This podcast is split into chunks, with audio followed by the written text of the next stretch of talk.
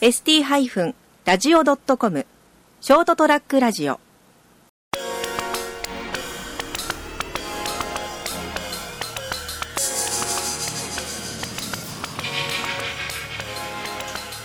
皆さんこんばんは。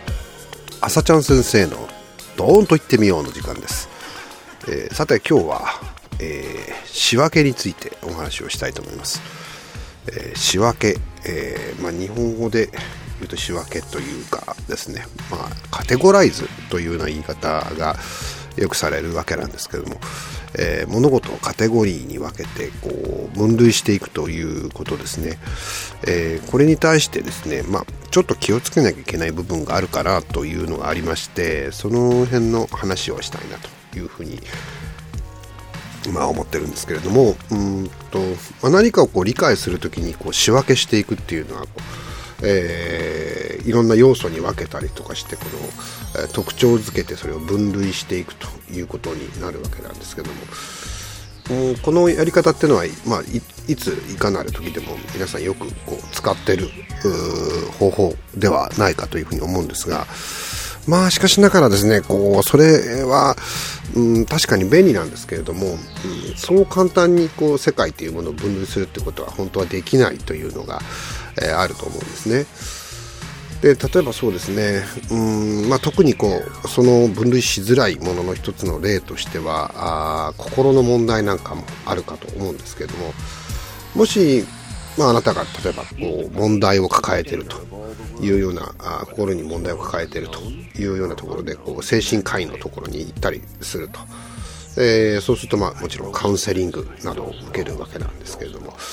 えーそうやってですねこう精神分析というのが行われるわけですね。でそうするとそこではいろんなこう病名がつきます、えーそうですね。例えば双極性障害だったりとかですね、えー統合失調症だったりとか乖離性障害であるとかですね。なんかいろんな名前がついてそうやって分類されていくわけなんですよね。えーまあ、これはもちろん治療をするということについては非常に重要なことであります、えー病名が確定しないとですね治療方針も決定できないということで、えーそういうふうにして、えー病名というものはその人自身をこう分類していくカテゴライズしていくわけなんですね。まあその結果カテゴライズされた側というのは自分は例えば不安神経症を患っているというふうに考えるようになるわけなんですけどもここまではま問題はないわけなんですが、えーだんだんま通院などを続けていると不安神経症にあれこの人、えー双極性障害あまあ、昔でいうその躁うつ的気質ですね、えーを持ってるななんていうふうにこう言われたりするわけなんですよね。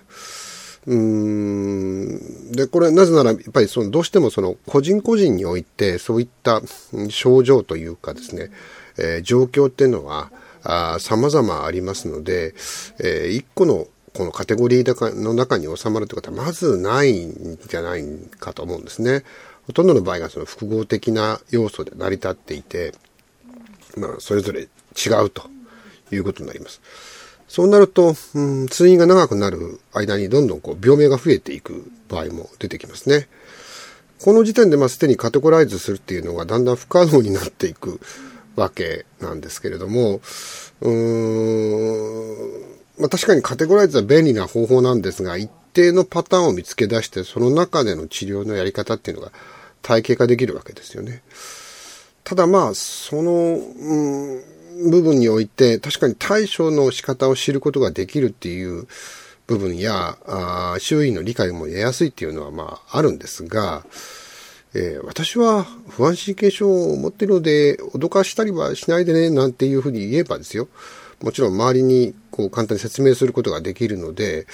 まあ、一種のそうですね、免罪符みたいにして動くことがあるわけですね。で、その上でカテゴライズされた側はそのカテゴリーに沿って対処を考えて、そのために努力していくわけなんですね。ただ、やっぱりさっき言ったように、それだけではですね、うまくいかなくて、えー、なんかどんどんこう、病名っていうのがですね、増えていったりとかっていうようなことも起きるわけです。えー通院すればするほど病名が増えるなんてことが、ないわけではないんですね。まあ、この辺ちょっと矛盾がどうしても生じてくるわけです。まあ、その辺はカテゴリー、カテゴライズする、仕分けすることの限界というものになるわけなんですね。うん、まあ、カテゴライズの利点っていうのは確かに物事をパターン化して考えるということになるので、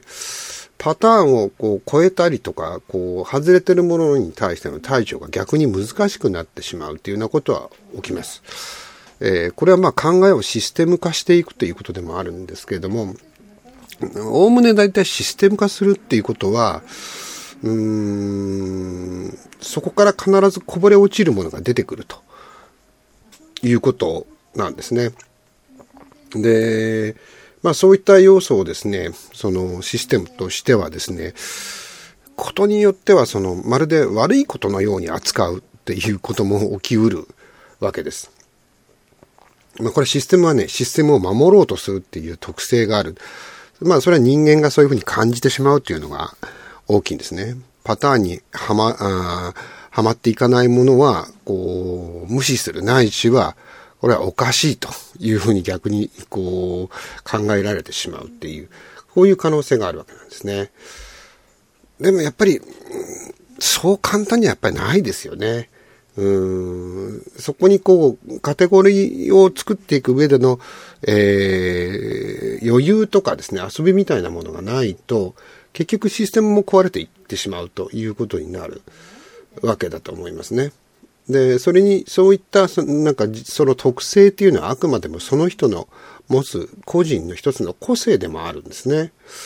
えー、その個性っていうのはあ、場合によっては、ある人にとっては、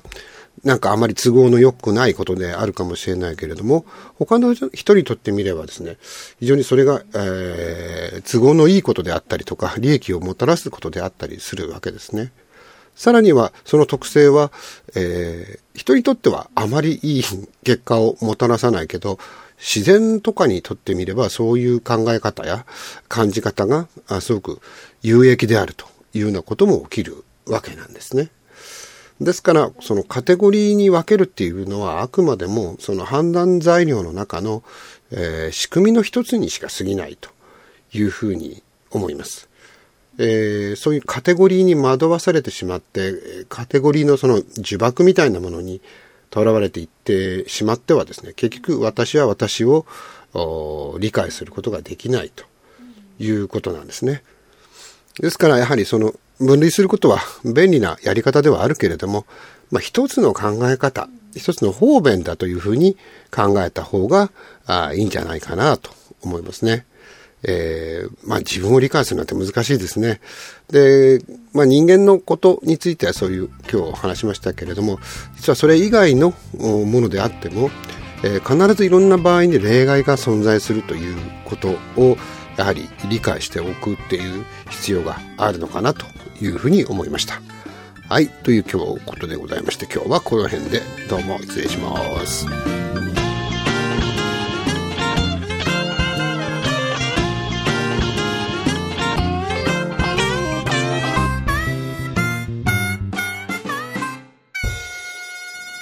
st-radio.com ショートトラックラジオ